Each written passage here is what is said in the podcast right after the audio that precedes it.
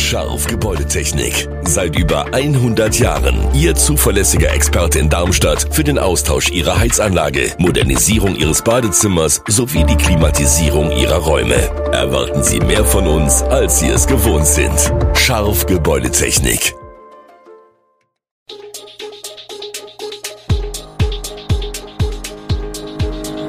Gude, unser morgendliches News Update.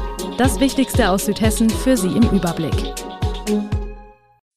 Guten Morgen aus Darmstadt an diesem 24. Januar.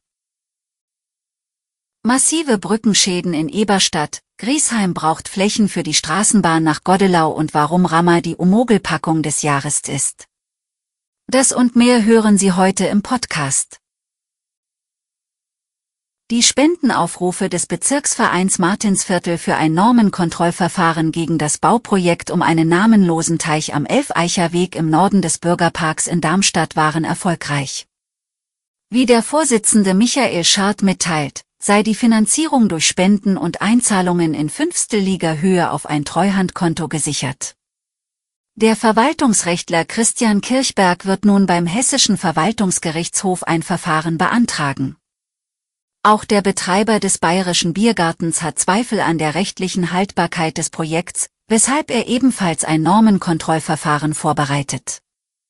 Das ist der vorläufige Höhepunkt einer Auseinandersetzung zwischen dem Bezirksverein, dem Wirt sowie der Bürgerinitiative Pro Bürgerpark mit einer Investorengruppe, die auf einem Privatgelände östlich des Biergartens und nördlich der Grillhütte des Bezirksvereins bauen will. Auf dem 2,5 Hektar großen Gebiet sollen 47 Reihen, Doppel- und Einzelhäuser entstehen. Lange Umwege müssen die Menschen in Eberstadt machen, wenn sie zu Fuß oder per Rad durch ihren Stadtteil unterwegs sind. Entlang der Modau-Promenade schneiden ihnen weiter Sperrgitter an mehreren Stellen den Weg ab. Vandalen hatten im Frühjahr 2022 zwei der Holzbrücken beschädigt, eine dritte ist chronisch marode, eine vierte war seit 2018 wegen schlechten Zustands gesperrt. Die lang gesperrte Brücke an der Blumenstraße ist inzwischen wieder offen, der Rest teils in noch üblerem Zustand als zuvor. Im November war die Auskunft vom Amt, die Planung für die Brückensanierungen am Hirtengrund Heinweg und am Bauerngarten laufen. Zunächst würden die nötigen Abrissgenehmigungen eingeholt. Beim Regierungspräsidium müsse zudem ein Wasserrechtsverfahren in Gang gesetzt werden. Das kann etwa zwölf Monate dauern. Provisorien, damit die Menschen in Eberstadt wieder auf kurzen und ruhigeren Wegen von A nach B kommen, seien in diesen Fällen nicht machbar, sagt die Verwaltung.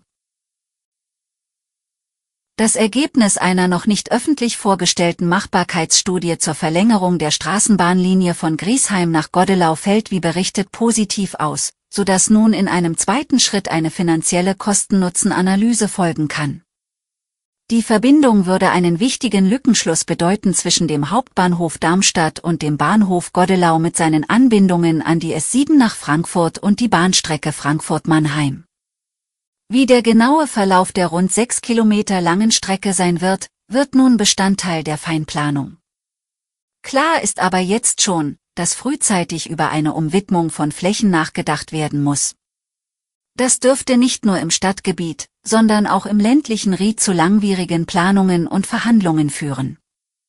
Griesheims Bürgermeister Gezar Krebswetzel geht deshalb von einigen Jahren Dauer aus, bis das Projekt realisiert wird. Er steht hinter dem Projekt, nicht nur wegen der besseren Anbindung seiner Kommune, sondern auch, weil das neue ÖPNV-Angebot die Griesheimer Straßen von Durchgangsverkehr freihalten könnte. Der Zusammenschluss von Mainzer Volksbank und Volksbank Darmstadt Südhessen rückt näher. Läuft alles nach Plan und Stimmen wie erwartet die Vertreterversammlungen der beiden Institute Mitte Mai der Großfusion im Volksbankenlager zu, kann in rund vier Monaten die drittgrößte Volksbank Deutschlands zusammenwachsen. Es wäre die drittgrößte nach Berlin und Frankfurt, mit einer Bilanzsumme von über 14 Milliarden Euro, mehr als 460.000 Kunden, rund 1.600 Mitarbeitern und mehr als 140 Standorten. MVB-Vorstandschef Uwe Abel sagt, wir liegen im Zeitplan und arbeiten daran, bis November auch die technische Fusion zu realisieren. Mit technischer Fusion ist gemeint, dass nach dem rechtlichen Zusammenschluss auch die technischen Systeme der beiden Banken zusammengeführt werden. Abgesehen vom neuen Außenauftritt der neuen Bank soll sich für die Kundschaft der Institute so wenig wie möglich ändern. So sollen die Kunden der beiden Institute ihre bisherigen Ansprechpartner behalten.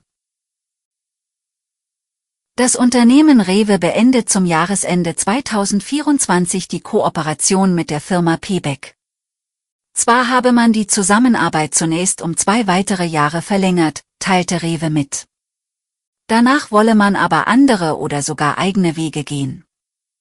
Rewe kooperiert im Supermarktgeschäft seit dem Jahr 2014 mit dem weit verbreiteten Punktesammelsystem. Der zur Rewe-Gruppe gehörende Discounter Penny trat ihm im Jahr 2018 bei.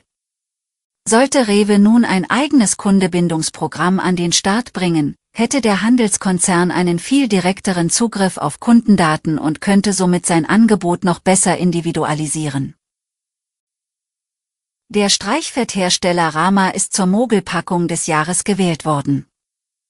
Seit dem vergangenen Jahr verkauft Rama sein Fett nur noch mit 400 Gramm statt wie zuvor mit 500 Gramm.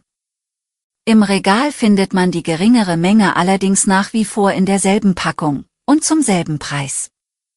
Das Produkt wurde so um 25 Prozent teurer, berichtet die Verbraucherzentrale Hamburg, die die Wahl jährlich organisiert. Zur Wahl standen außerdem mit Leerdamer Scheibenkäse, Pringles Chips, Calgon Wasserenthärter und Haribo Gummibären Produkte, die durch reduzierte Füllmengen und teilweise zusätzlichen Preiserhöhungen auffielen. Die Shortlist bildeten die Verbraucherschützer aus Hinweisen und Beschwerden, die sie im vergangenen Jahr erreicht hatten. Im vergangenen Jahr haben die Verbraucherschützer deutlich mehr Hinweise auf verdeckte Preiserhöhungen erhalten als in den Vorjahren. Alle Infos zu diesen Themen und noch viel mehr finden Sie stets aktuell auf echo-online.de. Gute Südhessen ist eine Produktion der VAM von Allgemeiner Zeitung, Wiesbadener Kurier, Echo Online und Mittelhessen.de. Redaktion und Produktion die NewsmanagerInnen der VAM. Ihr erreicht uns per Mail an audio.vam.de.